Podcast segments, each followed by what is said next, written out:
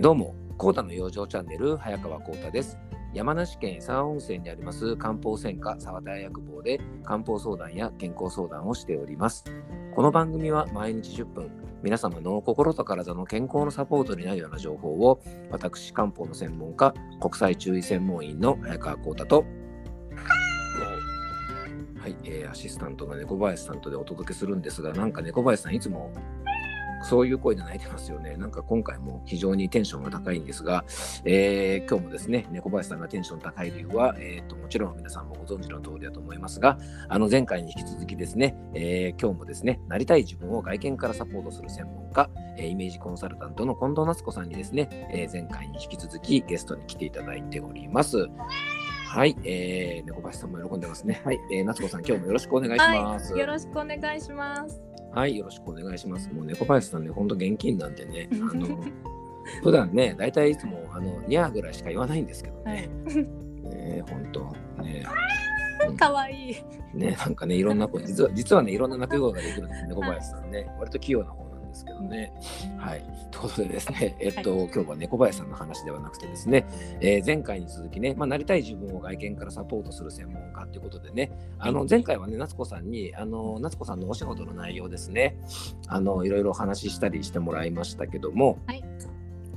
で、その中でですね、えー、と前回、えっと、ファッションとかメイクでね、まあ、体調を整えることができるなんてお話を最後にちょっとしていただきましたよね。はい、そうですね。で、その中でね、ほら、えっと、何でしたっけね、ブルーな日ですね。はいちょっとこう気分がブルーな日は、えっと、黄色ですよね。なんか黄色いものなんかをね、身につけたりするといいなんてね、はい。あのお話もあったので、えっとまあ、今回はですね、えっと、よく、あのー中医学では、まあ、いろんな体質があるって考えるんですよね。はい。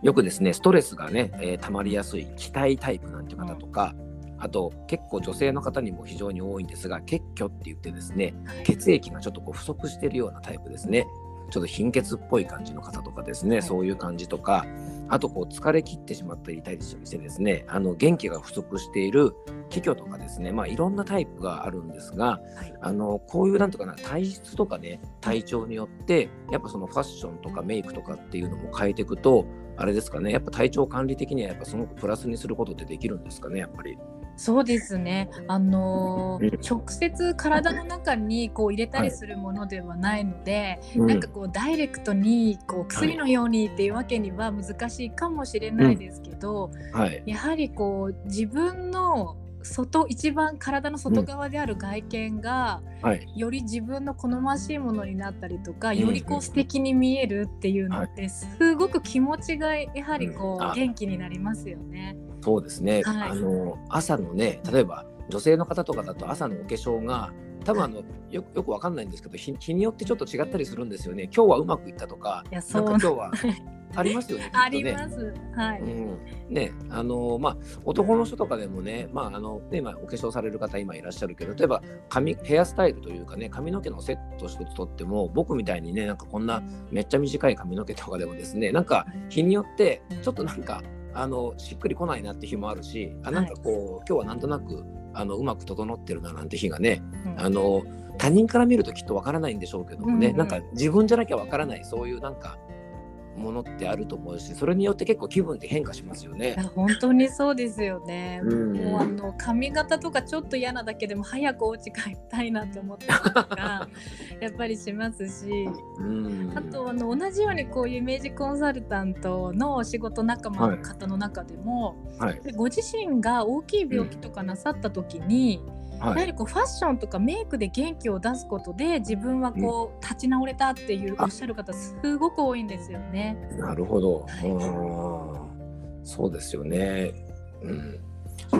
そういうなんかね外見的な部分でやっぱ支えになること結構多いですよね。そうですね本当に、うんあのまあ、男性にとってもそうだと思うんですけどこうちょっとこう、生きる力にななるというか、あると思います。うん、そうですよね。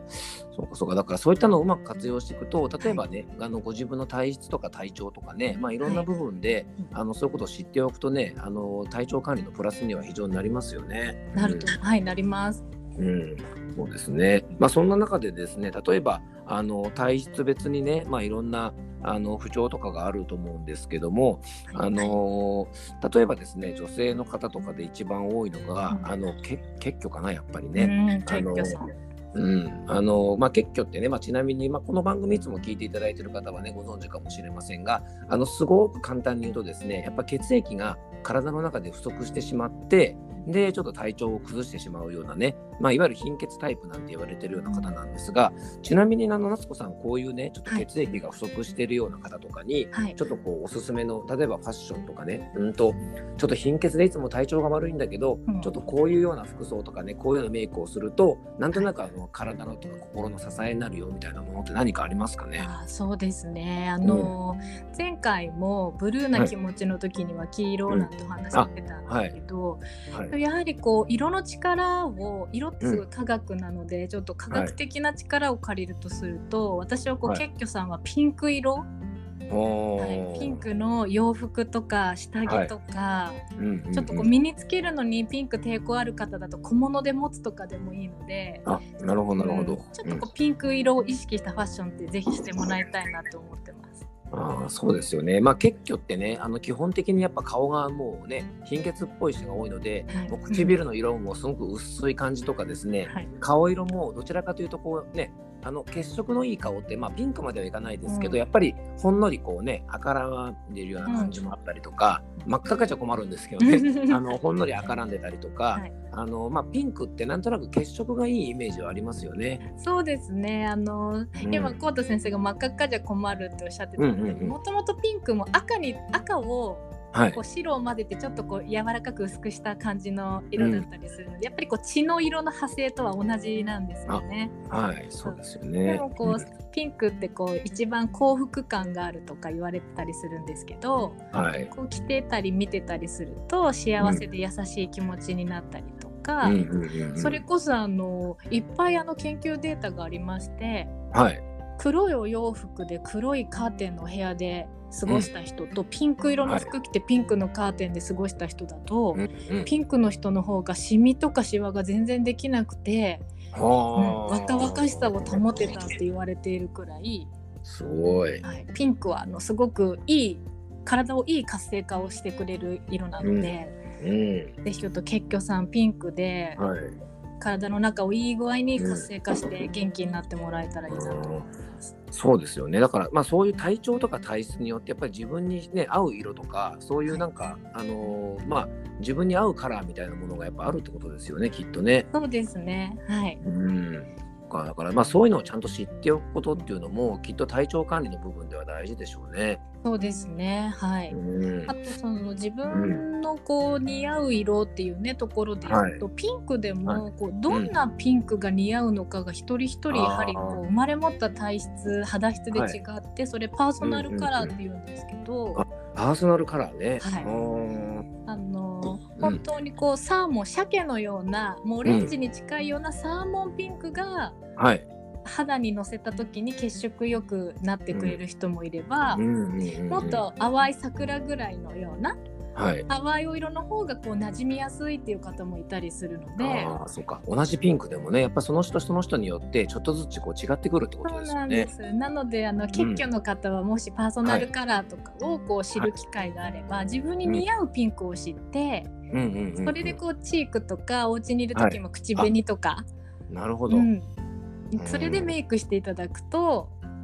似合う色は血色を一番よく見せてくれるので、そうですよね、はい。そうするとね、あのほら似合うから当然美しくもなるし、ねはい。気分もまね気分的な満足感ももちろんそうだし、やっぱはい。ピンクが持っているその元々の色の力みたいなものもその人の体調に合ってるので、よりそのパーソナルカラーですかね、はい、みたいなことを知っておくといいってことですよそうね。ですね。はい。うん、でもやっぱあれですよね、そのけ漢方だと結虚とかね、さっき言った気虚とかね、元気不足とか期待とかって、うん。まあこれってあのその時その時になることもあるんですけども、はい。やっぱね、その人がもともと持っているやっぱあのね質みたいなものもあるんでね、うん。なんかそういうことを知っておくことも大事ですよね。そうですね。あのパーソナルカラーと同じように、イメージコンサルタントの仕事では骨格診断って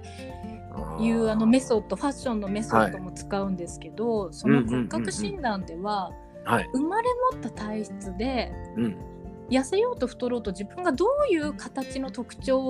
を持ってるのかとか、はい、どんなその肌質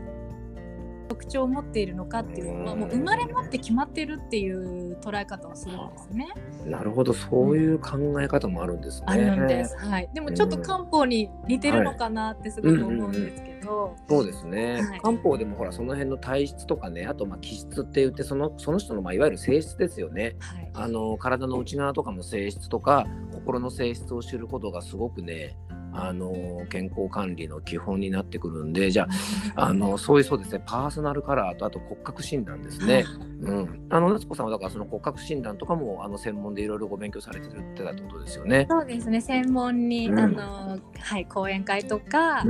講座をさせていただいてます。うん、あそうですね。じゃああの今回はですねちょっとね体調とかによって、まあ、ファッションなんかをねいろいろまあ使い分けることができるよとか、まあ、それで体調を整えることもできるなんてお話もねしてもらったのでちょっとですね次回はあの非常にその骨格診断ですね、うん、あの、うん、僕もなんかすごく興味があのあるので次回はですね、まあ、ファッションとかメイクの話もねもちろんちょっと絡めつつなんですがちょっとですね骨格診断ということについて、えー、っと次回はですねまた夏子さんにちょっといろいろ話聞いていきたいと思いますので、えー、ぜひですねまた次回もよろしくお願いいたします。よろしくお願いします。はい、えー、っとそれではですねまたねあの次回もよろしくお願いいたします